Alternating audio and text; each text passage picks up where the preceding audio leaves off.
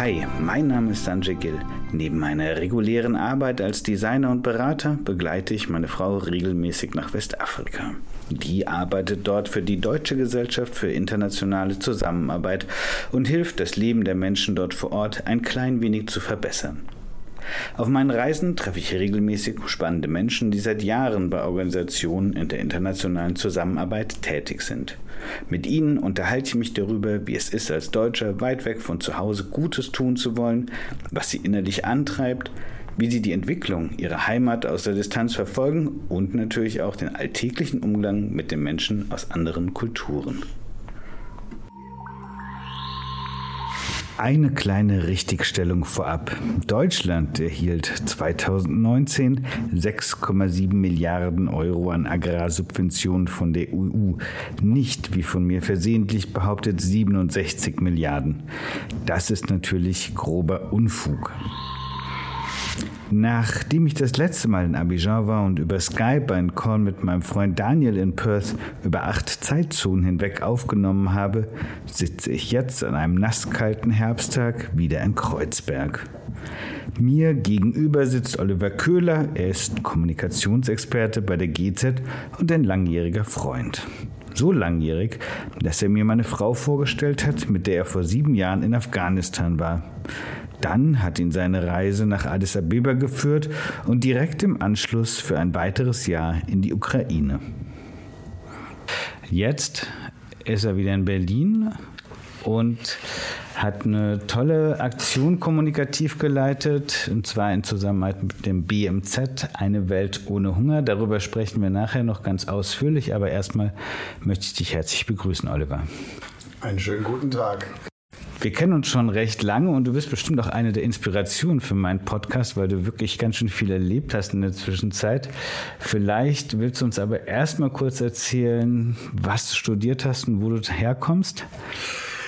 Gerne doch. Ähm, ich bin 72 in London geboren ähm, und studiert habe ich dann in Monum in der Nähe von Heidelberg im Süden Deutschlands. Ähm, war ein ausschweifender Weg der Studiengang, äh, wo äh, am Ende war es dann äh, Kommunikationswissenschaften, Anglistik und Politik. Dafür habe ich den Wisch. Dafür hast du den Wisch und dir war auch immer, also seitdem ich dich kenne, bist du eigentlich viel am Reisen. Das war auch schon immer eine von deinen erklärten Zielen, Reisen und Arbeiten irgendwie zusammenzubekommen, oder? Ja, das, ja, ohne zu wissen, wie das genau gehen sollte, war es das auf jeden Fall. Ähm, Reisen war eigentlich so ab meinem 24. Lebensjahr habe ich es dann halt selber in die Hand genommen und bin dann mit einem Rucksack in den Langstreckenflieger gestiegen und habe dann gecheckt, wo was ist und wo was geht. Was hat dich schlussendlich zur GIZ geführt und dann zu deinem ersten Engagement in Afghanistan? Ähm, die, das war einfach wirklich ein Zufall. Es ist nicht so, als ob ich die ganze Zeit auf die GIZ geschielt hätte. Ähm, GIZ steht für Gesellschaft für internationale Zusammenarbeit übrigens. Das ist, der, ähm, das, ist das Bundesunternehmen der deutschen Bundesregierung, die für die Umsetzung von entwicklungspolitischen ähm, Maßnahmen äh, zuständig ist. Ähm, sie arbeitet da ganz eng mit dem BMZ, das du vorhin erwähnt hast. Das ist das Bundesministerium für wirtschaftliche Zusammenarbeit und Entwicklung. Bleiben wir jetzt dann bei BMZ. Minister ist dort Gerd Müller, den man ja vielleicht von hier und da gerade zum Thema Hunger kennt zurück zur Frage. Ich habe jetzt nicht immer, ich, ich glaube, irgendwann mal so in den späten 90ern hatte ich mal so eine Stellenausschreibung gesehen. Aber habe jetzt auch nie wirklich mein Feld Kommunikation groß mit der GIZ in Verbindung gebracht, was irgendwie auch aber klar ist. Ich meine, jedes, jede Organisation hat ihre Unternehmenskommunikation. Insofern war das aber einfach nicht auf dem Zettel. Ähm, und dann poppte irgendwie diese Stellenausschreibung in einem meiner Verteilerlisten auf und ähm, dann habe ich mit deiner ähm, Partnerin geredet, ähm, weil das war die Stelle in Afghanistan. Ich hatte mich gefragt, ob es ihre Stelle war, weil sie was Ähnliches tat zu der Zeit. Und ja, eins führte zum anderen und tatsächlich wurde auch meine Bewerbung dann auch aus dem, dem großen Haufen rausgefischt und ich wurde eingeladen und the rest is history. Dann war ich äh, dann, wann war das? Das war irgendwie Ende September 2013 und, oder Ende August, ich kann mich nicht erinnern. Und keine zwei Monate später war ich ähm, in dem Flieger Richtung Kabul. Und was hast du dann gemacht im Hindukusch? Äh, bin erstmal in ein Hotel gezogen und habe dann da gearbeitet. Ne? ich habe in einem Programm gearbeitet und zwar normalerweise hat man Strukturen, dass die dass, dass, dass die Organisation in einem Land eine Art Landesbüro hat und dann ist da auch eine Kommunikationsstelle. Und das ist aber jetzt anders gewesen. Da hat tatsächlich das BMZ ein Programm ins Leben gerufen für Monitoring und Evaluierung und Kommunikation. Und da ging es wirklich darum, es wurde viel Geld investiert und es sollte auch Transparenz darüber geschaffen werden, was mit dem Geld passiert. Und ähm, es sollte auch ähm, in Hinblick auf äh, afghanische Partner halt zugearbeitet werden, was wir alles machen und was, ähm, was, was sie mithilfe der GIZ für ihr Land bewirken. Und das war der Sinn dieser Sache. Monitoring und Evaluierung ist sozusagen das Zahlengerüst. Also da geht es um die Daten, da geht es um die Datenlage, was hat sich verbessert, welche Wirkungen sind erzielt worden ähm, und in welchem Ausmaß. Und die Bundesregierung, wenn sie dann so, so ein Entwicklungsprojekt oder Programm startet, dann sagen sie, okay, wir haben jetzt lass uns Arbeitsmarkt angucken. Wir würden beispielsweise gerne, dass sich die Arbeitslosigkeit um so und so viel Prozentpunkte verringert. Das ist jetzt ein sehr hohes, also sehr großes Beispiel.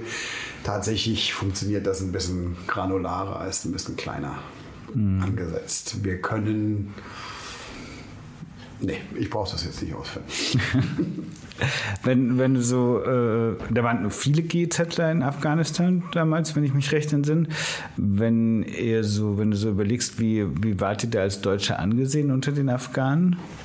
Ähm, GIZler gibt es überall viele, weil äh, man darf auch nicht vergessen und äh, da würde ich eigentlich ganz gerne so ein bisschen äh, etwas zurückrudern bei deiner Frage. Ich meine, jeder, der für die GIZ arbeitet, ist auch ein GIZler an. Das mhm. ist auch ein afghanischer GIZler, genauso wie ein ausländischer Mitarbeiter GIZler. Ähm, dann, dann lassen mich allgemeiner äh, formulieren sind, ist, ist, ist man als Deutscher gut angesehen in Afghanistan, weil tatsächlich ähm, die Amerikaner werden wahrscheinlich äh, durchweg als Invasoren oder zum Großteil wahrscheinlich als Invasoren angesehen.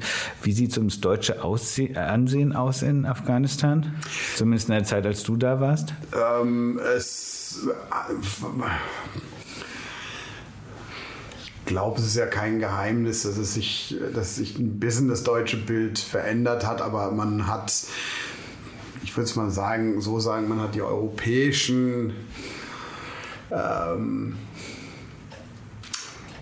Mitarbeiter von Organisationen eigentlich schon gewertschätzt, ähm, respektiert und so gastfreundlich empfangen, wie das die Afghanen halt normalerweise tun. Äh, gastfreundschaftlich, sorry. Ähm, die Amerikaner, man muss ja auch wirklich differenzieren. Wir sind ja keine Streitkräfte. Wir sind da ja nicht mit der Armee zusammen, ähm, da reingegangen und das ist, das wird auch schon gesehen. Also das ist, äh, da, da, wird schon differenziert. Mhm. Äh, und ich soweit ich das mitgekriegt habe, war das schon auf einem gegenseitigen Respekt definitiv gefußt, äh, die Zusammenarbeit. Ich habe in einem Büro gearbeitet, wo die tatsächlich, wo ähm, die, die, die Gewichtung zwischen ausländischen und inländischen Mitarbeitern gleich war. Also wir hatten vier inländische Mitarbeiter und vier ausländische Mitarbeiter. Okay, und ihr habt auch auf Augenhöhe kommuniziert miteinander? Immer. Immer, okay. Ja, das es ist, äh, ja, also wir, wir, wir, wir, sind ja in einer total global, wir sind in einer globalisierten Welt. Das ist eigentlich komplett schugge, diese Aussage. Wir sind in einer Welt, die von Interdependenzen geprägt ist, die von ähm, einem, einem, Wissensstand geprägt ist, der eigentlich überall auf der Welt gleichermaßen abrufbar ist. Und das merkt man wirklich immer mehr, ähm, dass wissenstechnisch man schon auf Augenhöhe ist.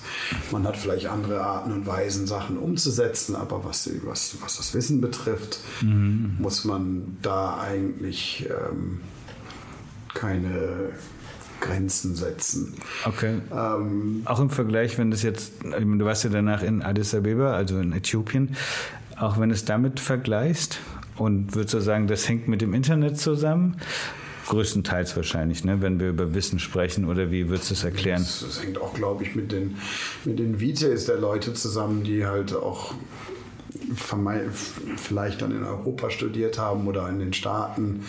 Ähm, Internet ist natürlich auch äh, ausschlaggebend. Ich würde sagen, eigentlich immer auf dem gleichen, also immer überall auf dem gleichen Niveau, also auch in Ukraine. Also das ist, hm. da braucht man nicht wirklich Unterschiede machen. Klar, es gibt, ich, man hat auch natürlich Bildungsschichten in den Ländern, so wie man sie auch hier hat. Also das will ich jetzt auch nicht so ähm, abtun, aber ähm, nee, also an sich ist man da schon äh, mit professionellen Leuten unterwegs. Mhm. Wie, wie, war so dein eigenes Gefühl in Afghanistan? Also ich weiß von meiner Frau, die hat sich eigentlich wohlgefühlt, die mochte das Land auch, weil die Leute halt sehr gastfreundschaftlich sind. Hast du vorhin schon gesagt, das Land ist auch schön, also das ist karg, man muss es muss man mögen, ne? aber es, und es gibt viel Kunsthandwerk und so und viel zu entdecken, glaube ich auch. Wie hast du dich da gefühlt? Ich glaube, war auch nicht immer ganz leicht mit der Sicherheitslage, sich so frei zu bewegen und so. Würdest du sagen, du hast viel entdeckt von Afghanistan oder war es doch eher sehr zurückgezogen in den Sicherheitsbereichen, in denen man sich aufhalten durfte? Ich meine, ich, wie gesagt, ich habe ja Kommunikation dort gemacht. Ich habe ja gezeigt, was da tatsächlich die deutsche Zusammenarbeit bewirkt und ähm, musste ja auch, äh, nicht musste, sondern bin ja auch im Land unterwegs gewesen, um dann entsprechend die Geschichten, die Menschen, ähm, die, die Ergebnisse ja aufzufinden, um die halt auch darzustellen. Also ich habe Interviews geführt mit Leuten. Ich bin äh, im, in den sechs nördlichen Provinzen rumgereist, in denen Deutschland entwicklungspolitische Arbeit geleistet hat ähm, und habe dort Leute, Leute, befragt. Wir haben auch tatsächlich ähm, so eine Art Presseclubs veranstaltet ähm, wo afghanische Journalisten dann eine gewisse offene Tür bekommen haben zu afghanischen Ministern oder ähm, Civil Servants, wie heißt denn das auf Deutsch nochmal? Ähm, Offizielle in, in beispielsweise in, in, in, in Provinz. Ähm, ähm, Organisationen bzw. Körperschaften, also beispielsweise irgendwie ein Bürgermeister oder sowas, haben wir dann halt äh, so, so Presseclubs veranstaltet. Ähm, ich, das, das, Grundempfinden ist auf jeden Fall sehr gut gewesen und äh, sehr positiv tatsächlich. Also ich bin schon sehr positiv von dem Land beeindruckt und ich glaube, wir haben eine falsche Vorstellung davon, was denn jetzt ein, ein Land im Konfliktzustand bedeutet. Klar, es gibt auch dort äh, bestimmt Unterschiede. Aber es ist jetzt, ähm, da leben immer noch Leute und bewegen sich ganz frei und normal durchs Leben. Gibt es irgendwas, was dir besonders in Erinnerung geblieben ist, wenn du Leute getroffen hast? Irgendeine besonders schöne Begegnung? Naja, ich, ich, bin in einem ganz kleinen Dorf in der Provinz Tacha bin ich, glaube ich, jetzt auch in die Familie äh, mit integriert. Vom Dorfältesten. da gibt es ein Bild. Okay, wie kam es dazu?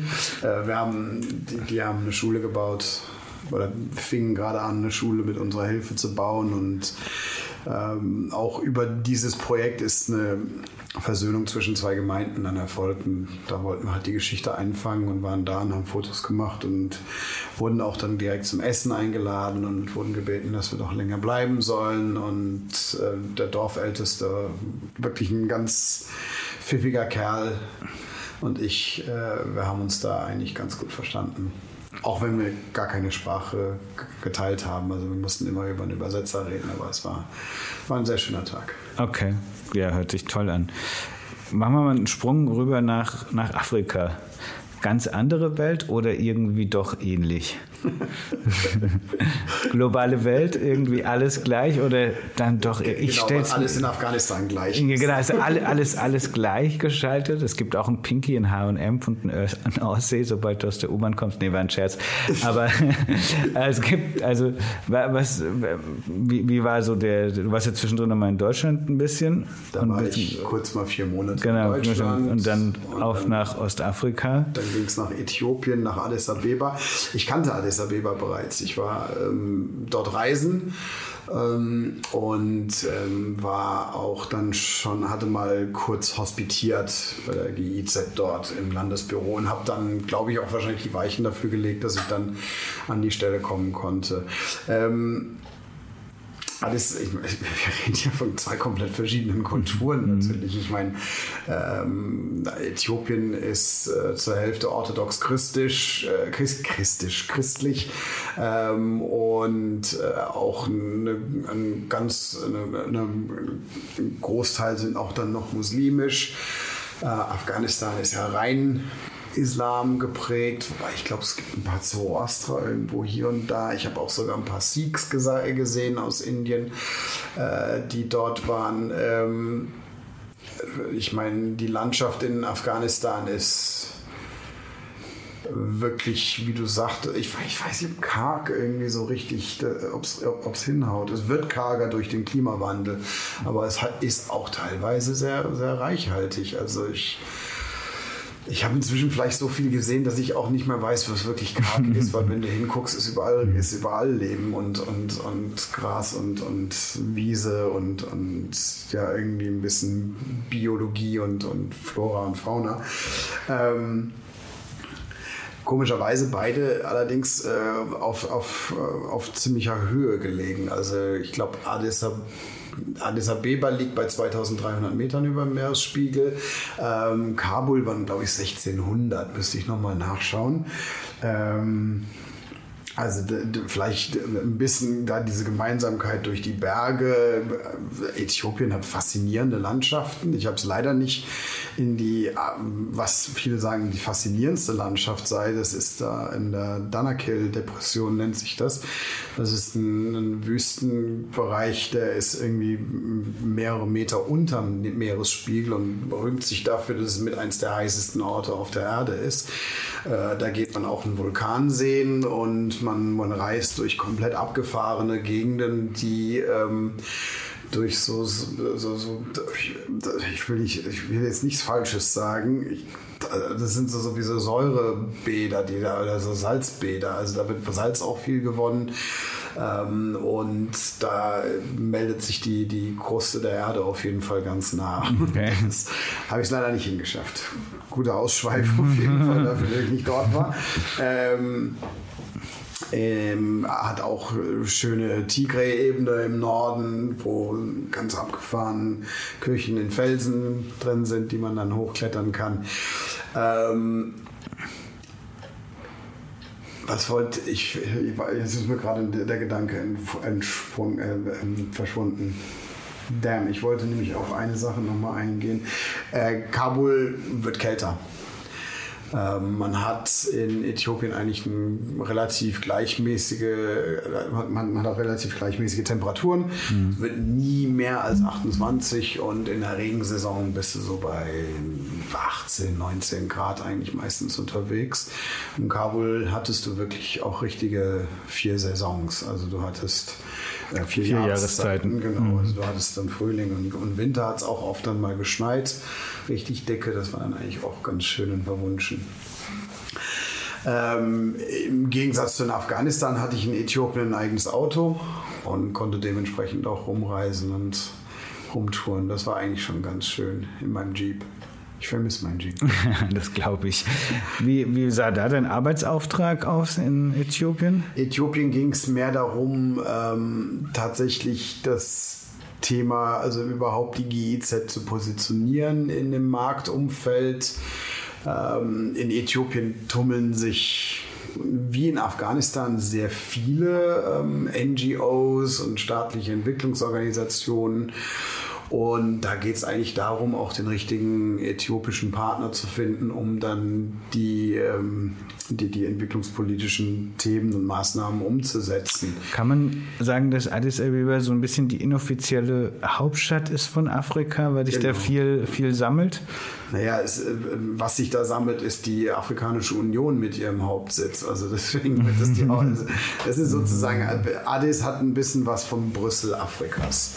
Also das ist, ähm, ich würde eher sagen, ja, das ist, was Brüssel zu Europa ist, ist Addis Abeba teilweise für Afrika. Es wird jetzt es, pass, es ist natürlich auch viel noch dezentralisiert, es passieren noch andere Sachen in andere Länder und ähm, aber unser Büro war da auch neben der neben dem UN-Hauptquartier und das ist schon ein staatliches Gebäude auf jeden Fall.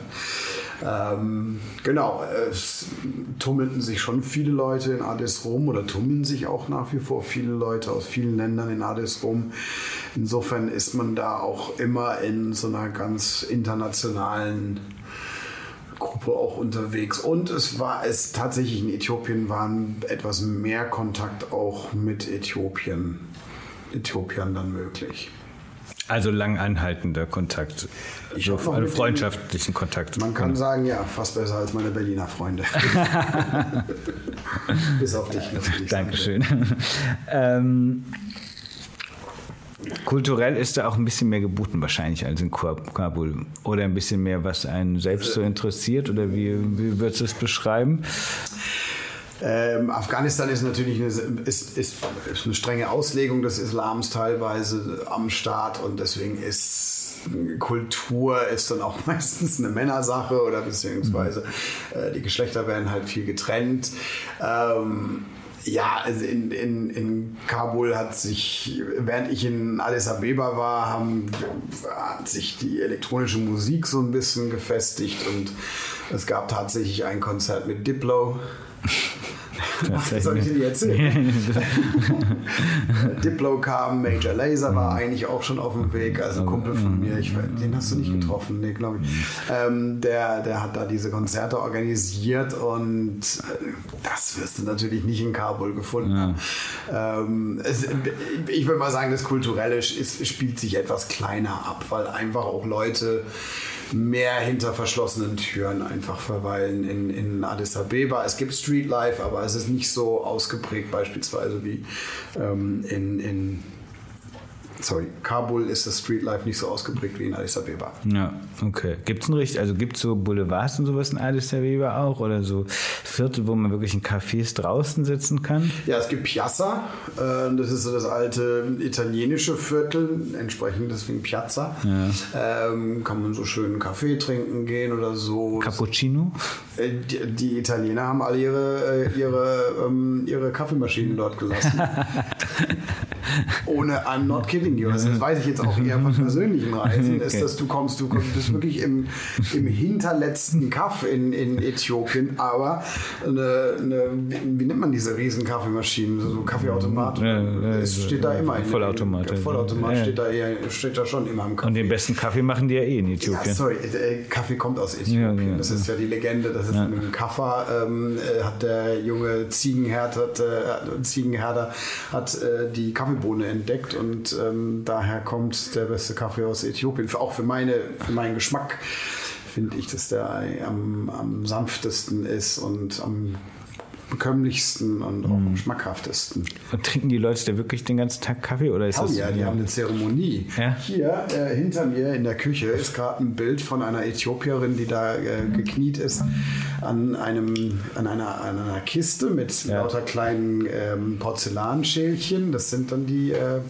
Kaffeetassen und die kochen das dann immer wieder auf in so, einem, in so einer Kanne. Mhm und äh, servieren. Sie machen da eine richtige Zeremonie draus. Also das, was für die Japaner Matcha-Tee ist, ist äh, für die Äthiopier Kaffee. Okay, cool.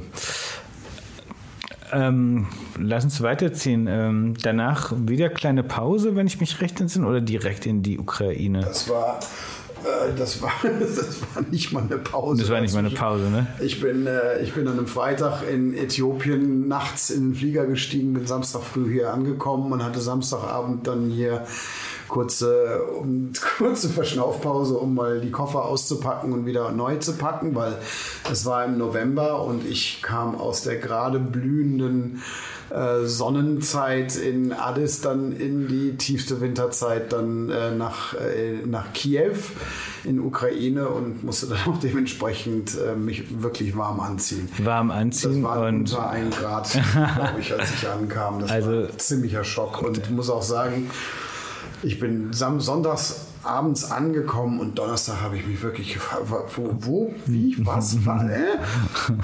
warum zur Hölle macht, tue ich mir das an? Aber eigentlich Kiew soll eine, nicht, soll eine aufregende Stadt sein. Ah, Kiew ist toll. Ja. Was, was ist besonders toll an Kiew? Kiew hat, hat, hat, hat, hat wirklich so ein, so ein alteuropäisches Flair, hat eine richtige Eleganz, hat aber auch ein bisschen Schnoddrigkeit, hat, ähm, hat moderne Designästhetik an den ein oder anderen Stellen. Es sind Restaurants und Cafés, die können wirklich in, mit Berlin auf jeden Fall mithalten, wenn sich sogar irgendwie übertrumpfen teilweise vom, vom Designästhetik, vom, vom ästhetischen Empfinden her. Ähm, du hast Oper, du hast Ballett, du hast alles Mögliche, du hast viel, viel Kunst. Ähm, du hast wirklich auch viel Geschichte da. Da hast du deine Boulevards auf jeden Fall. Also da hast du Kreschatik, das ist so die Haupteinkaufs- bzw. Flanierstraße, die auch äh, gerne dann an einem Samstagabend und Sonntagnachmittag dann auch für ähm, fürs Autoverkehr dann äh, zugemacht wird, damit man flanieren und rumspazieren kann. Es hat schöne Parkflächen. Ähm, Genau, und, und den, den Nipa-Fluss, der da durch die Stadt fließt und, und wirklich auch wirklich szenisch eine, wirklich was darbietet. Ähm, ja, man mag sich fast fragen, warum wir als GIZ da sind. Ja, wahrscheinlich, also tatsächlich ja trotzdem zerrissenes Land äh, mit, der Kr- Krim-Annexion durch die Russen. Ähm, was, was, hat, was kriegt man davon mit, wenn man in Kiew unterwegs ist? Nada. Jetzt. da bekommt man gar nichts mit. Das ist, das ist wirklich, das ist so weit weg, wie wenn ich jetzt hier in Berlin in der Küche sitze und äh, über Paris reden würde, was da passiert. Ich meine, klar, gerade in den letzten Tagen sehr nahe gekommen. Okay, ja. Ich, I swallow my words there, I think. Aber ähm, ja, aber so ungefähr. So tangiert es einem. Also das ist das, was du mitkriegst und du weißt, dass es da ist und ähm, aber es wie, tatsächlich auch die Arbeit, die ich dort gemacht habe. Ich habe hab für ein Programm dort die Kommunikation gemacht. Das Programm hat sich mit Dezentralisierung befasst. Ähm, Kiew, Ukraine hat sich ja in die Revolution gestürzt, weil sie ja Europa näher kommen wollten. Das war ja ausgelöst dadurch, dass der damalige Präsident die, äh, ne, ne, ein Abkommen mit Europa nicht unterzeichnen wollte, um nötige Reformen einzuleiten. Und daraufhin ist dann die, die Revolution dann aufgeflammt und Europa steht Ukraine bei. Und somit hast du eigentlich dann auch die, den, den Sinn meiner, meiner Arbeit dort. Äh, also da, da ging es halt wirklich darum, zu zeigen, zu kommunizieren, was, äh, wie unterstützt Europa Ukraine bei Reformprozessen. Dezentralisierung bedeutet, dass ähm, bislang eigentlich alle Macht von einem zentralen Staatsorgan oder von, von, von, von Kiew ausging. Und jetzt sollten halt ähm, Gemeinden und, und, und ähm, Kommunen auch mehr äh, Handhabe über ihre Finanzen haben, über Entscheidungsbefugnisse. Also Dezentralisierung heißt nämlich auch immer, die zentrale Stelle gibt Macht ab Genau. und Entscheidungsgewalt und wird damit äh, ja, auf mehr Schultern verteilt. Das, was wir in Deutschland seit dem Zweiten Weltkrieg oder nach dem Zweiten Weltkrieg quasi eingeführt haben mit dem Föderalismus. Im- ja, es ist ein bisschen anders im- Föderalismus. ja. Ähm, aber ja, es ist, äh, ja, es ist eigentlich für uns relativ normal und äh, ich glaube, wir denken gar nicht drüber nach, wie dezentralisiert Na, wir ich glaube, jetzt während. Corona denken wir wieder ein bisschen mehr drüber nach, weil wir Stimmt. 16 verschiedene Regelungen haben für Beherbung, für Beherbergung und sowas. Aber davor haben wir immer ein bisschen lächelnd nach Frankreich geschaut natürlich, weil die Franzosen natürlich immer alles sehr zentral regeln. Ja, aber eigentlich ist jede, hat jedes europäische Land muss äh, ein, gewissen, äh, Maß, ein gewisses Maß an Dezentralisierung aber haben in, seiner, in seiner Regierungsstruktur. Also selbst Frankreich wird auch mäßig dezentralisiert sein. Klar, wir werden natürlich auch verschiedene äh, Nuancen und Schatten von dem haben. Eigentlich vielleicht auch die, der, der rote Faden durch das heutige Gespräch ist, dass das alles gleich ist, nur hat es alles irgendwie verschiedene Nuancen. ähm, ähm, ja, also, also und es ist schon eine Umstellung dann halt plötzlich für so ein Land, das dann auch in den Kommunen auch entschieden kann, werden kann, was mit den Kommunen selber passiert. Das ist eine total schöne Sache. Ich meine, letzten Endes, äh, da geht es darum, dass dann, okay, wir haben, je, jede Kommune ist anders, jede Kommune hat seine eigenen Ansprüche, jede Kommune hat seine Probleme, die sie lösen müssen, aber das kann man nicht über einen Kamm scheren. Und ähm, ja, so, so ist das Programm halt ausgerichtet um den Bogen zu schließen. Und deswegen ist natürlich auch das, was im Osten des Landes passiert, ist auch ein Thema für das, was wir im Programm gemacht haben. Ähm, aber wir haben auch dort gearbeitet in den ähm, Oblasten, das sind Provinzen, wird man nennen, äh, wird man dazu sagen auf Deutsch, die, die an der Grenze sind. Okay, wie, wie seid ihr da? Also ich habe mich mit ein paar Leuten unterhalten und äh, auch mit Leuten, die Deutsche betrachten, die sich im Ausland aufhalten. Und äh, ohne jetzt irgendjemand zu nahe treten zu wollen, aber manchmal sagen die auch, ach, die Deutschen, die denken immer so, sie sind so überlegen, moralisch, wie, äh, und weil sie immer so korrekt sind und immer alle liefern und eigentlich so einen guten Ruf haben, nehmen sie sich aber auch immer so ein bisschen mehr raus, als das äh, oder stellen sich so ein bisschen höher. Bist du auch mit sowas konfrontiert worden oder hast du sowas auch gefühlt oder wurdest du immer mit äh, sympathischer Mensch, du bist mit offenen Armen empfangen überall? ähm, ich würde auch sagen, die typ, den, den Typ Deutschen, den du gerade besprochen hast, den würde, der würde auch unter meinen deutschen Freunden auch äh, anecken. okay man muss einfach die Leute selber angucken. Also ich, ich, ich bin ehrlich gesagt,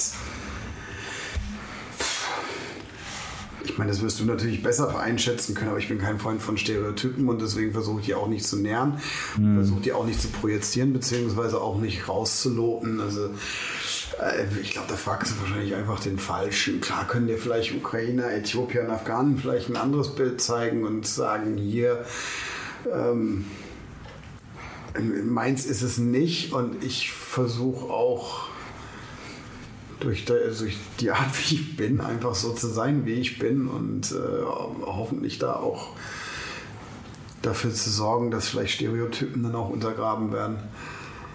Ich bin ein Kommunikationsmensch, ich gucke mir Leute an, ich gucke mir Situationen an und ich will, ich will Bilder erzeugen, die auch mit, mit Stereotypen brechen. Das ist ja in gewisser Hinsicht das, was wir in Afghanistan gemacht haben. Das ist nicht ein Land, das nur von Krieg gebeutelt ist. Das sind Leute, die wirklich was auf die Beine stellen. Und das ist ja das, was wir mit in der GIZ ja eigentlich eher wirklich am meisten machen. Und das ist auch das, wo ich am meisten in meinem Job aufgehe, ist, wenn ich die Leute treffe die Change Agents, die wirklich ihr Leben ändern konnten mit dem bisschen Unterstützung, das wir da machen konnten, das, das wir da geben konnten. Wir können, du kannst nicht Leben ändern, du kannst nicht Menschen ändern, aber du kannst als Co-Pilot nebendran sitzen und äh, oder als, ich weiß nicht, Mentor ist vielleicht ein bisschen zu weit ge gegangen, weil da hätten wir das nämlich mit dem andeutschen Wesen soll die Welt genesen. Das, mm. das so soll das eigentlich nicht mm. sein. Ähm, ich bin auch der felsenfesten Meinung, dass die Leute, die offenen Augen, mit offenen Augen an die Arbeit gehen, auch sehen, dass sie auch genauso viel von dem mitnehmen, wo sie sind, als dass sie geben. Also das ist ein ausgewogenes, ausgewogener Handel. Das ist aber auch ein schöner Antrieb, finde ich. Also, um seine Arbeit zu machen. Und auch so ich sage immer, die Ironie an der Entwicklungszusammenarbeit ist, dass die größten Entwicklungen eigentlich manchmal bei einem selber passieren. Ja, so deswegen, deswegen bist du jetzt auch wieder zurück in Deutschland und hast dich um eine Welt ohne Hunger kommunikativ gekümmert? Oder äh, war das eine Herzenssache oder bist du so reingeschlittert oder wie ist es dazu gekommen jetzt?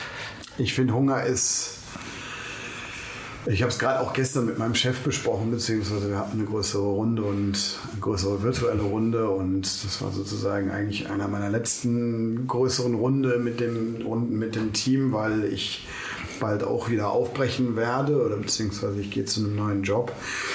Ähm, ich habe es in Äthiopien gesehen. Ähm, da kannte ich auch einige Leute, die fürs World Food Program gearbeitet haben. Ich bin sehr glücklich, da bin ich einfach mal ganz unkritisch drüber. Man kann natürlich auch äh, was dazu sagen, aber ich bin total glücklich und ich finde es ein super Signal, dass jetzt dieses Jahr der, der Nobelfriedenspreis ans World Food Program ging. Äh, Hunger ist ähm, wirklich äh, das Thema unseres Jahrzehnts und ich, wir vergessen das. Ähm, ich weiß, es gibt gerade sehr, sehr, sehr viel andere Sachen. Ich habe gerade vor kurzem auch mit jemandem gesprochen, sie meint, sie sei total überfordert mit den vielen Themen, die wir halt haben. Und ich habe halt einfach auch nur gesagt, na gut, man müsste sich, man muss sich einfach als Mensch seinen Verantwortungsbereich irgendwie aussuchen und dabei bleiben.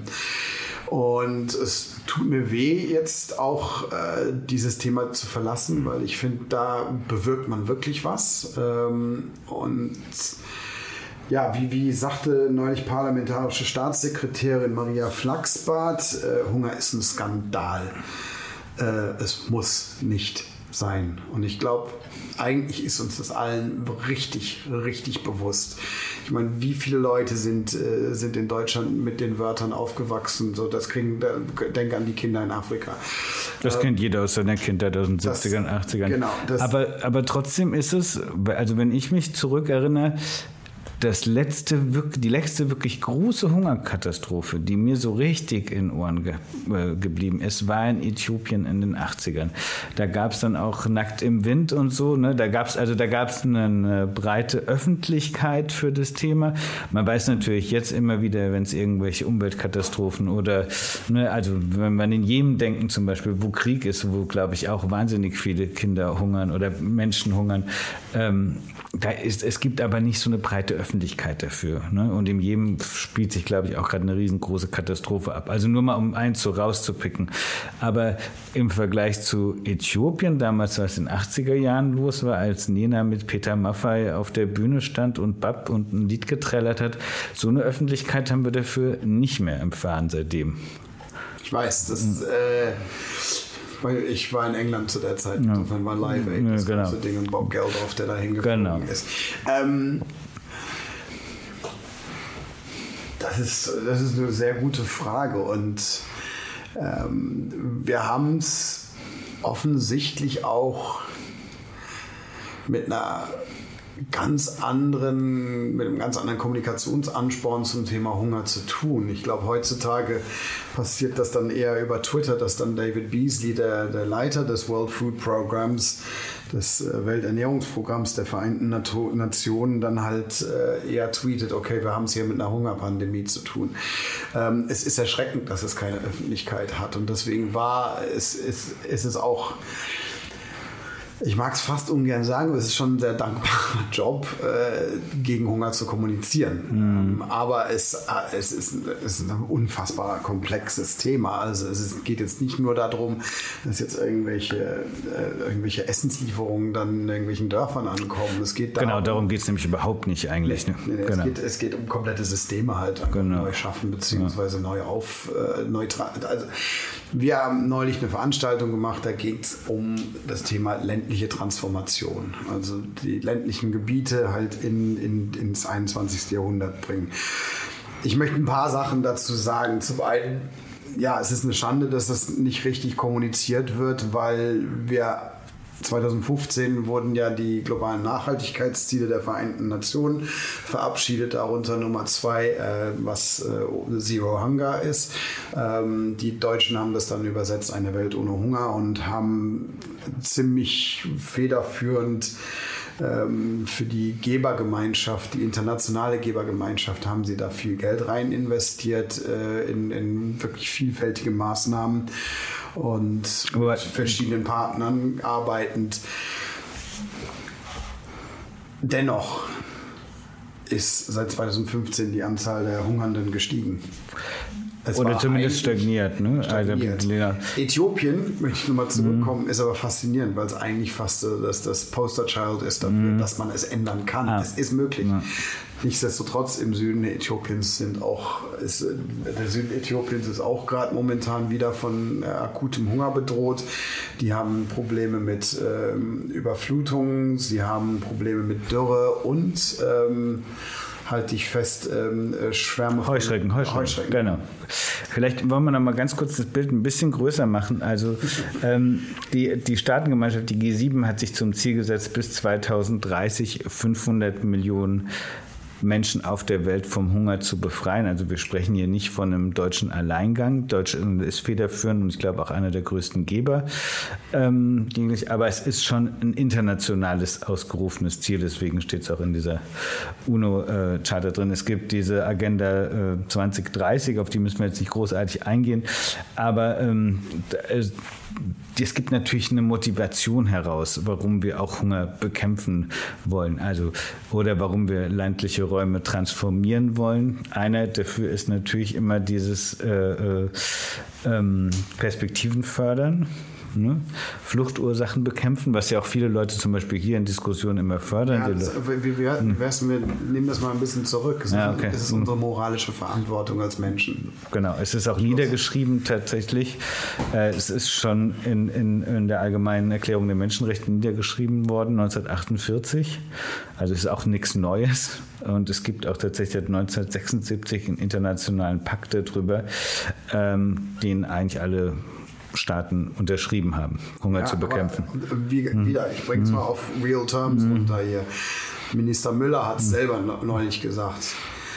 Unser Wohlstand, deren Armut. Wir haben eine moralische Verantwortung. Wir können nicht unser gutes Leben auf das Le auf, auf, auf, auf ein, ein, schlechtes Leben von anderen Menschen halt ausbauen. Das ist, ist einfach, also sorry, das ist einfach für mich als Mensch es äh, liegt das tief im Kern dessen, was ich glaube, warum wir auch auf der Welt sind. Und wir haben einfach eine Verantwortung. Wir sind, ich habe nicht umsonst das Thema Globalisierung vorhin angesprochen, weil ähm, wir können nicht auf der einen Seite sagen, hier uns geht's gut und das ist toll. Das hat man vielleicht vor ein paar hundert Jahren sagen können, als es um wirklich insuläre Wirtschaften ging. Aber unsere Wirtschaft alles, was wir eigentlich machen in der Welt, hat Wirkungen weltweit. Und deswegen können wir uns auch nicht da aus der Verantwortung rausziehen. Das ist meine persönliche Meinung. Da, da, da pflichte ich dir auch bei. Trotzdem sagen ja viele, naja, wir schicken doch schon ganz viel Geld dahin, müssen die sich nicht langsam selbst helfen. Und da habe ich jetzt gelernt, auch durch den Film, den ich geguckt habe, den ihr mit der Deutschen Welle, glaube ich, zusammen äh, produziert habt, dass sich da an vielen Orten sehr wohl, äh, sehr gut geholfen wird. Ne? Ich habe, äh, glaube ich, mehrere Themenschwerpunkte an dem Tag. Oder es gab, vielleicht kannst du einfach mal was über diesen Aktionstag erzählen. Erstmal ich möchte erstmal einen anderen Bogen schlagen. Ich meine, ich habe natürlich auch mich haben auch Leute in Äthiopien gefragt, Äthiopier, ja, warum, wir schaffen das schon irgendwie auch selber. Und es mhm. gibt zunehmend Länder, die auch langsam aber sicher sagen können, wir kommen klar. Und äh, dann ist es auch okay. Dann möchten, brauchen wir jetzt die Partnerschaft nicht so in dem Maße, wie wir sie vielleicht vor bis jetzt hatten. Ähm, Ghana ist gerade anscheinend jüngsten Land, das so gehandelt hat. Ähm, relativ viele südamerikanische Staaten sind jetzt in der Lage zu sagen, okay, wir sind da, können da auf eigenen Füßen stehen. Das, was ich vorhin auch meinte, so ähm, Kommunen wissen am besten, was für sie am besten ist. Mhm dieser, dieser deutsche Weg, und auch wohlwissend, Deutschland hat auch nie gesagt, wir machen da jetzt einen Alleingang. Äh, es ist ein Gang, den man eigentlich als Schulterschluss machen müsste. Mhm. Auch David Beasley, den ich vorhin gerade mhm. erwähnt habe, hat auch gesagt, es ist, äh, wir, wir schaffen, es schafft kein Land alleine, Hunger zu beenden. Das ist, das ist ein weltweit, eine weltweite Anstrengung was will ich damit? Ich komme gleich auf diesen Film zu sprechen. Mhm. Der einzige Weg aus Armut, aus Hunger äh, wird auch dort sein, wo er am meisten entsteht. Und ironischerweise, und das ist, ich habe tatsächlich wirklich nicht viel gewusst über, über das Thema Hungerbekämpfung und ländliche Entwicklung. Ich hatte in Äthiopien was mitbekommen, weil diese Sonderinitiative Eine Welt ohne Hunger von der Bundesregierung, für die ich eigentlich gerade arbeite, ähm, die waren dort und haben halt Maßnahmen durchgeführt. Und da ging es um Ernährungssicherung. Da war eine, beispielsweise eine äthiopische Sängerin unterwegs und hat Leuten erzählt, wie sie ihr Essen besser zubereiten, dass da mehr Nährstoffe drin bleiben, weil die Äthiopier haben, ohne Stereotyp sein zu wollen, aber viele äthiopische Rezepte ähm, wollen, dass man äh, besagen, dass man äh, die, die, die, äh, die, das Zeug so lange kocht, bis die ganzen Nährstoffe halt draußen mhm. sind. Also, beziehungsweise sagt es nicht, aber ja. genau. Ähm, was ich jetzt inzwischen weiß, ist, dass beispielsweise die kleinen, Kleinbauern und Kleinbäuerinnen, die da irgendwie arbeiten, um, um ihr Feld zu bestellen, dass, dass, die meistens die sind, die von Armut und Hunger geplagt sind. Das ist ja doch eine, das ist, das ist eine, eine absolute Widerspruch eigentlich letzten Endes. Ähm, so, wir haben ähm, im Rahmen oder im Vorfeld der Welternährungswoche, die jetzt gerade letzte Woche zum 16. Oktober war, wollten wir ein Zeichen setzen.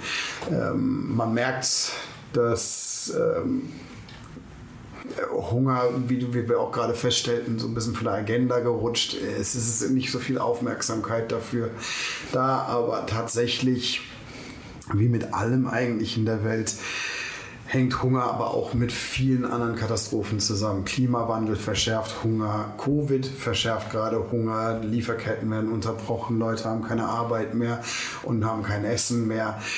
Das, äh, diese globalen Nachhaltigkeitsziele sind auch nicht einzeln zu sehen. Also Hunger, Armut, äh, Klimawandel etc. Auch immer ein Wechselspiel. Frau, ja. Alle im Wechselspiel. Mhm. Du kannst sie nur eigentlich, es ist, es ist ein Teppich und den Teppich kannst du auch nur in, in, als Ganzes eigentlich mhm. betrachten. Dennoch muss man sich natürlich das picken, wo man halt seine Expertise hat. Ähm, Im Vorfeld zur Ernährungswoche wollten wir ein, ein Zeichen setzen. Und klar, wir hätten natürlich auch Peter Maffei vielleicht holen können und Nena und sie von der Bühne trennen lassen und dann irgendwelche Bilder von hungernden Kindern nehmen können.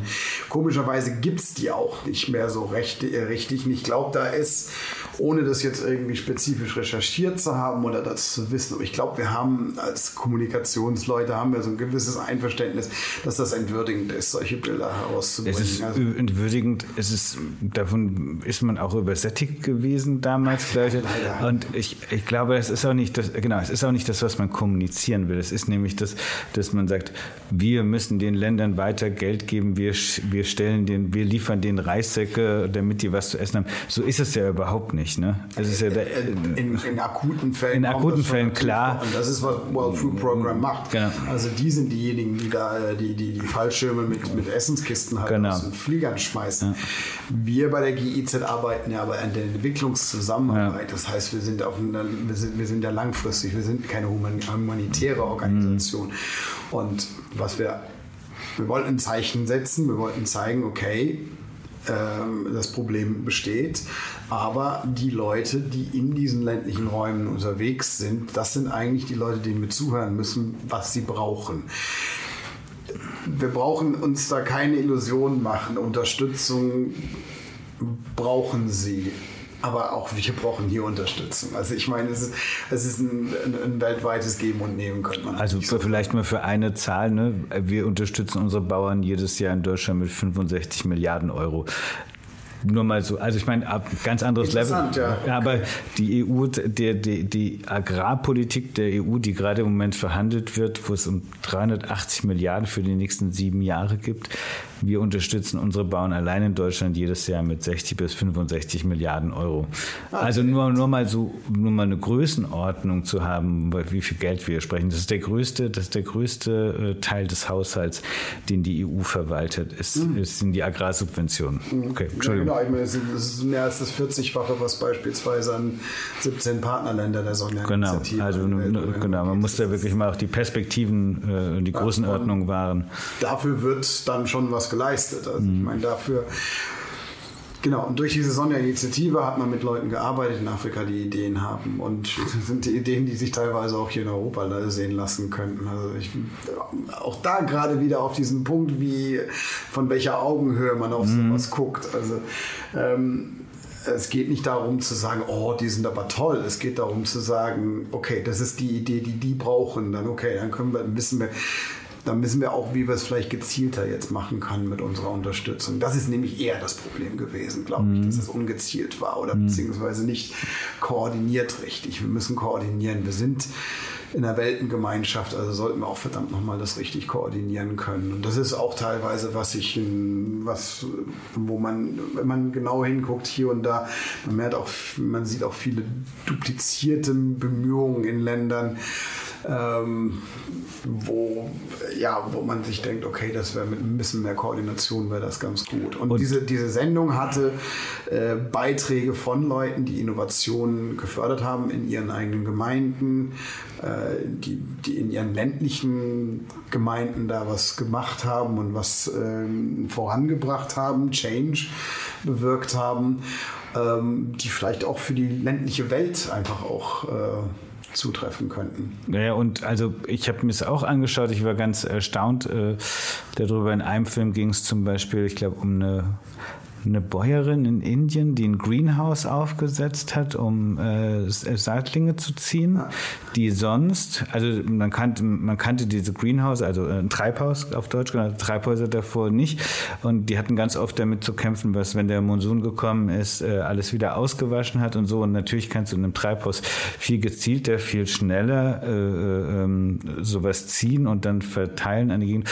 Und sie hat dadurch also ihr Leben und also sie konnte Leute anstellen, sie hat das Leben ihrer Familie besser gemacht, aber auch um das ganze Areal außenrum konnte auf einmal viel gezielter, viel besser anbauen und hatte viel weniger Ernteverluste und so. Und die konnten und diversifizieren vor allem. Die, genau, das das genau, das auch noch. Diese Kleinbauern, die sind dann meistens dann nur auf eine eine, eine, ein, auf ein, eine Saat quasi da begrenzt und wenn das weg ist, dann ist es natürlich weg. Genau.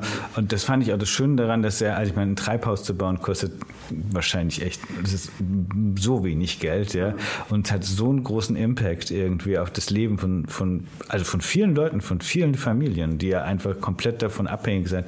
Da gibt es keinen Plan B, was die irgendwie machen können oder so, sondern die sind halt Kleinbauern irgendwo in Indien oder wo auch immer, ja.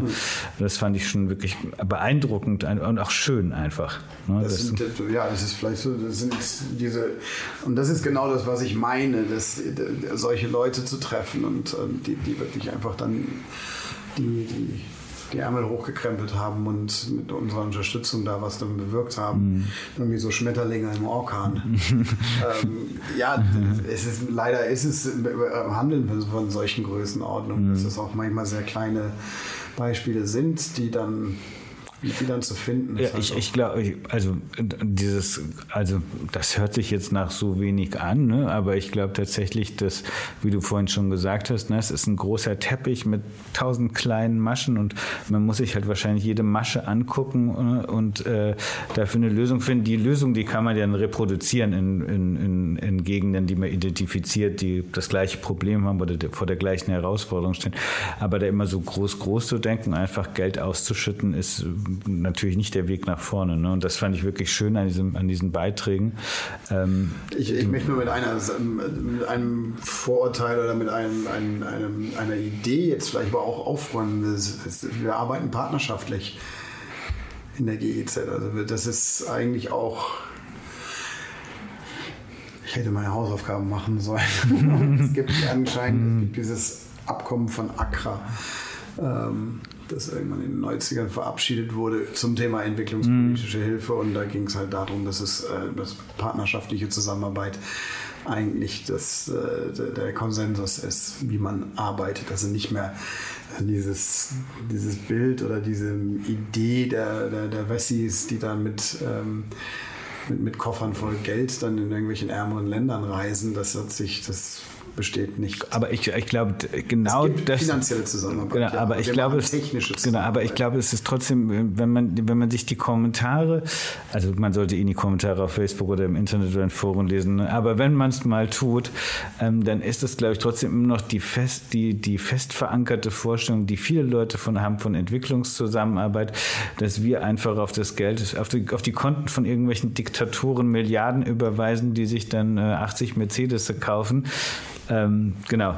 Deswegen ist es vielleicht auch mal wichtig, über so, so kleine Sachen zu, zu sprechen, wie er es ja toll in dem Film macht. Ich meine, so eine Frage, was. Ja, nee, da, da würde ich hm? ganz gerne noch. Okay, Entschuldigung. Also ich meine, ich weiß ja nicht, wer uns jetzt dann hier zuhört, aber ich glaube, da würde ich. Also, wenn es um Ausgaben, finanzielle Leistungen, von ähm, Beauftragung von Dienstleistungen etc. geht, dann.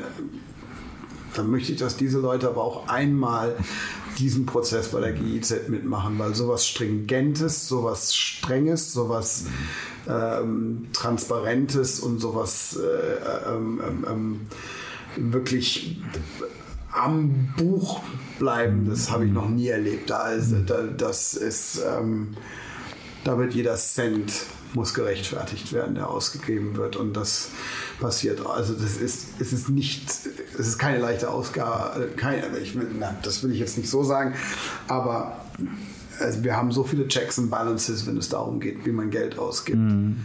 dass das Geld auch richtig dort ankommt. Okay, cool. Ja, das ist mir nur wichtig, auch mal zu, dass man das äh, vielleicht einmal kommuniziert. Weil ich habe wirklich, wenn, wenn man sich sowas durchliest im Internet, was die Leute für eine Vorstellung haben, wie der Deutschland mit der Geldregenkanne äh, irgendwie durch die, äh, mit der Gießkanne durch die Welt zieht, anscheinend, das ist natürlich wirklich total falsch. Also, und dann ist auch mein Eindruck, dass gezielt kleine bis große Vorhaben einfach äh, äh, angegangen werden und da auch ganz genau monitort wird, äh, was tatsächlich passiert wird, äh, passiert mit dem Geld. Vielleicht kannst du mal, ähm, ich glaube, es gab vier Schwerpunkte bei diesem, bei dieser genau. Initiative. Vielleicht kannst du darüber mal kurz was erzählen. Also es, es, wir haben uns natürlich, es ging ja darum, zu, aufzuzeigen, wie wird denn ländliche Entwicklung, wie wird ländliche Transformation vorangebracht und wo sind da so die Stellschrauben und ähm, wo halt mehr gemacht werden müsste. Zwar zum einen ging es um generell ähm, nachhaltige Landwirtschaft. Ähm, wir wissen, dass die Biobauern und so weiter schon einen Beitrag dazu leisten, dass der Klimawandel entschärft werden kann.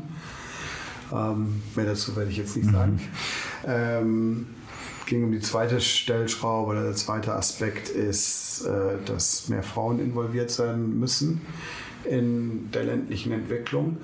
Die Ironie ist, dass wirklich viele Frauen auf dem Acker arbeiten, aber überhaupt keine Rechte haben und überhaupt nicht bestimmen können, was mit dem Land passiert.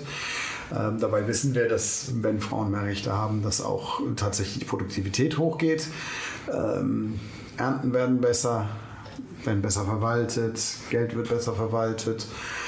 Ähm, es tut dem System einfach besser, wenn Frauen mehr Rechte haben und sie auch durchsetzen können. Und da hatten wir dann auch beispielsweise ein, da hat mir ein Beispiel gezeigt aus der Elfenbeinküste, wo du ja gerade wohnst, zeit, zeit, zeitweilig, ähm, wo eine Frau, die früher in einer Bank in der Hauptstadt Abidjan gearbeitet hat, äh, in, aufs Land gezogen ist und mit Kakao-Kleinbäuerinnen arbeitet. Und einen ganz wichtigen Punkt äh, dabei in die Wege geleitet hat, dass sie auch die, ähm, die Produkte nicht dann roh weiterverkaufen, sondern dann direkt verarbeiten. Also eine Wertschöpfungskette. Also gleich eine Wertschöpfungskette dann für sich mm. einbehalten. Mm. Super. Ja. Tolle Sache. Also das, wie gesagt, das sind so Stories, da ja, die liebe ich einfach zu sehen. Das ist, das ist genau der Art von Journalismus, das ist genau die Art von Kommunikation, die wir eigentlich auch brauchen, weil mhm.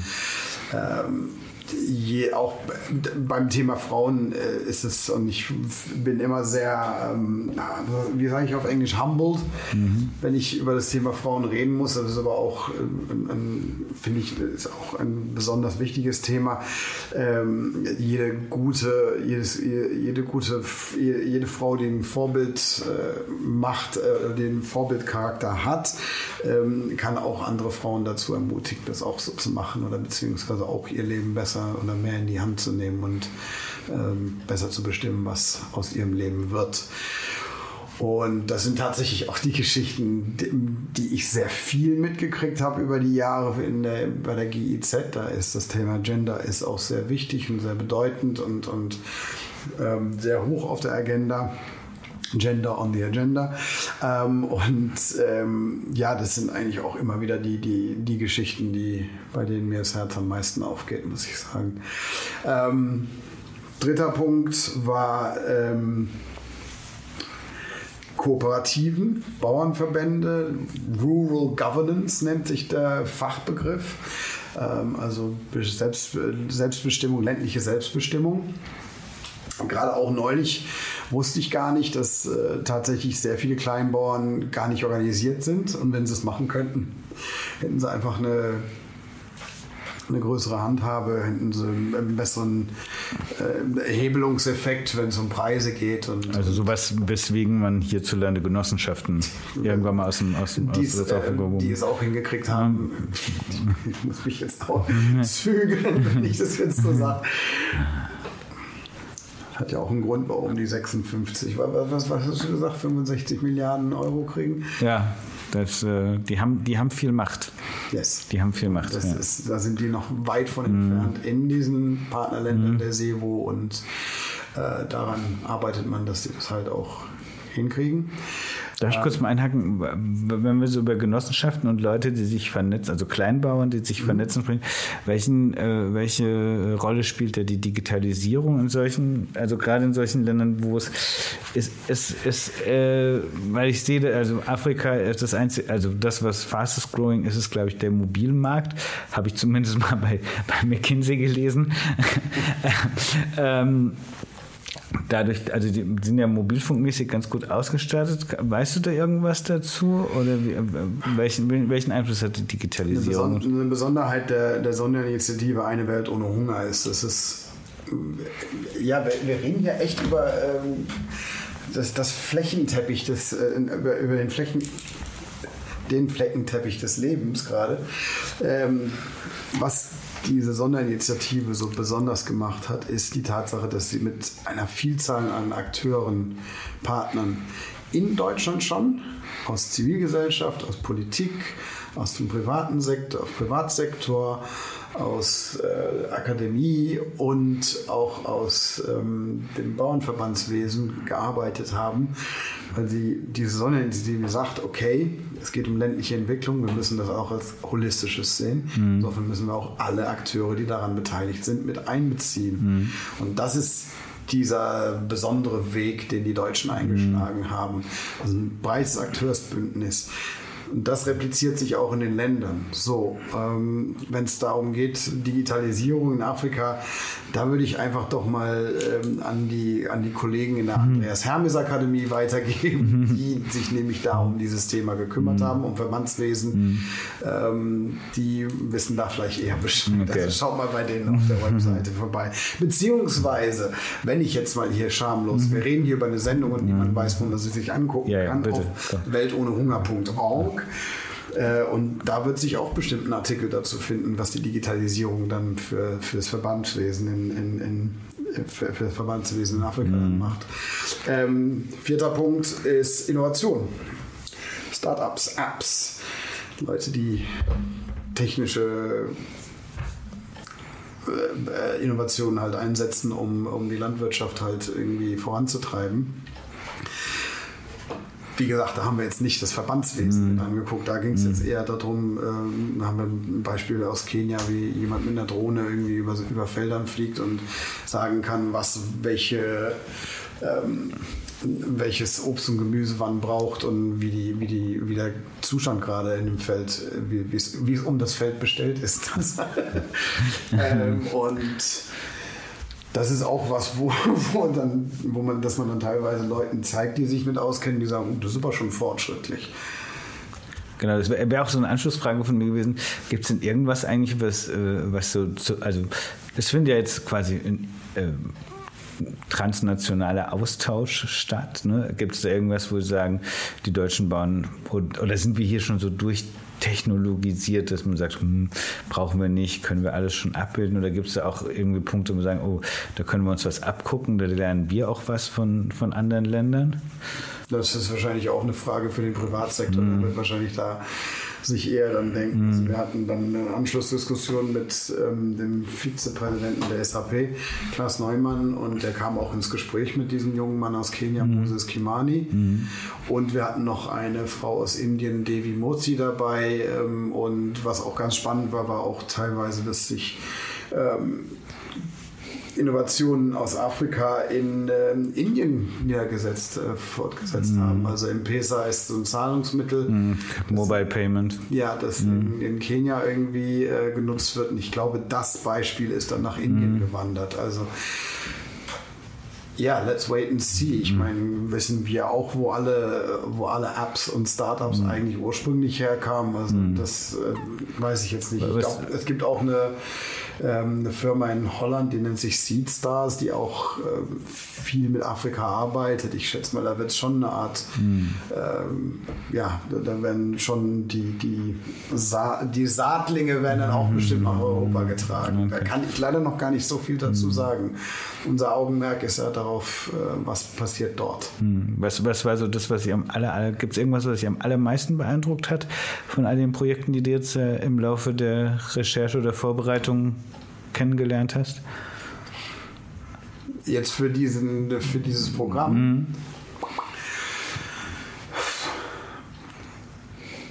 Ich, ja, die, ich finde die alle gleichermaßen spannend, ehrlich mhm. gesagt. Also der Typ mit der Drohne finde, also das ist, also Lenterra, wie gesagt, Moses Kimani, das war schon echt, war schon cool. Also es ähm, weil es auch zeigte, dass man auch auf, auf kleinem wirklich viel Großes bewirken kann. Mhm. Und ähm, das, ja, wie wir jetzt eigentlich auch schon die ganze Zeit mhm. gesagt haben, das ist ja sozusagen der rote Faden hier. Wo, wo sind diese kleinen Maschen? Nee, da, ich würde jetzt keins rausstechen wollen. Ich meine, ich habe viele spannende und interessante Geschichten gesehen, die immer wieder neu inspiriert haben und teilweise habe ich da auch schon Sachen vergessen und, und weil das auch, also in Afghanistan habe ich 50 Geschichten gesammelt. Mm.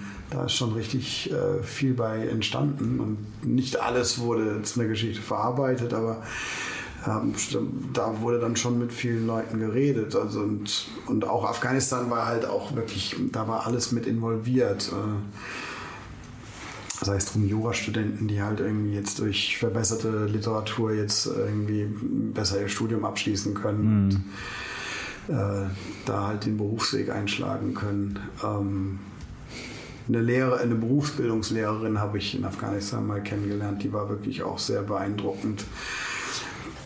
Ja, das, äh, ja, I don't do best of. Und aber jetzt, ich meine, ähm, es gibt diese Sonderinitiative die hat jetzt, ich sage jetzt mal, ein bisschen Bass bekommen. Ähm, wie, wie, wie hält man das jetzt weiter durch? Also es gibt mit Covid allein einen so mächtigen Gegner kommunikativ. Wir haben Präsidentschaftswahlen in den USA, keine Ahnung, was alles 2021 noch für uns bereithält.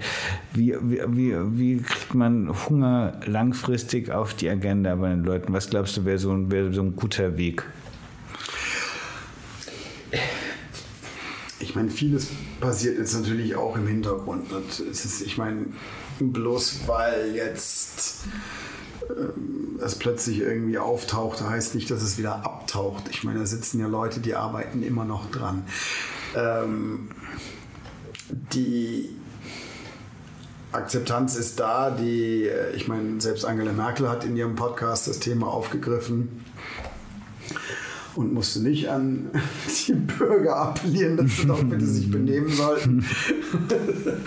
Mutti war, Mutti hat äh, tatsächlich in zwei aufeinanderfolgenden Podcasts irgendwie das Thema Hunger teilweise angeschnitten. Ähm, das, wie gesagt, da arbeiten ja immer noch Leute dran. Ich glaube, worum es geht, ist halt auch das, äh, in, der, in der Politik halt diese Akzeptanz halt oder die Agenda halt ein bisschen wieder in die Richtung zu steuern. Und das hat schon das mit dem World Food Program schon ganz gut hingekriegt, also mit dem, mit dem Nobelfriedenspreis. Und auch ein Herr Müller war, war unglaublich deutlich und entschieden in seinen ist Aussagen. Ist er schon immer gewesen. Ist er schon immer? Ist er schon immer gewesen. Mhm. Das ist ja, man kann es ja verfolgen. Mhm. Ich meine, er sagt ja schon immer, eine Welt ohne Hunger mhm. ist möglich. Mhm. Das sind die Wörter von Gerd Müller. Mhm. Ähm, er hat ja sogar auch vor kurzem ein Buch dazu äh, veröffentlicht. Ha. ha, wusste ich gar das nicht. Das war, ist auch im ist ein Interview mit ihm im NDR zu sehen, wo okay. er darüber redet. Okay. Ja. Und da geht es nur um das Thema. Also es okay. ist schon, äh, ja, es, ich, wir, sind, wir wissen doch, wie es mit dem Nachricht Nachrichtenzyklus geht. Mhm. Mal ist was mehr im Fokus und mal etwas weniger. Ähm, aber es ist ja nicht so, dass es dann komplett verschwindet. Also wie gesagt, ich habe jetzt auch ein Jahr lang dran gearbeitet und wir reden jetzt auch zum ersten Mal drüber. Hm, und es ist zumindest gesetzt. Also das wirst du vielleicht, ich weiß nicht, ob man vergisst. Hm, hoffentlich nicht. Also wie gesagt, die Zahl der Hungernden nimmt zu und das ist, was niemand weiß. Hm. Okay, Olli. Ich sag mal vielen Dank für das tolle Gespräch. Ich habe viel erfahren. Ich habe auch im Vorfeld schön viel recherchiert dafür, was super spannend war, wenn man vor allem die Brücke auch nach Europa hin und zurück schwimmt. Ich bin auch echt total beeindruckt von diesen vielen kleinen Projekten gewesen und die kleinen Success Stories, äh, die da auf der Webseite gefeatured sind. Vielen Dank. Ich habe zu danken. War ein gutes Gespräch. Okay.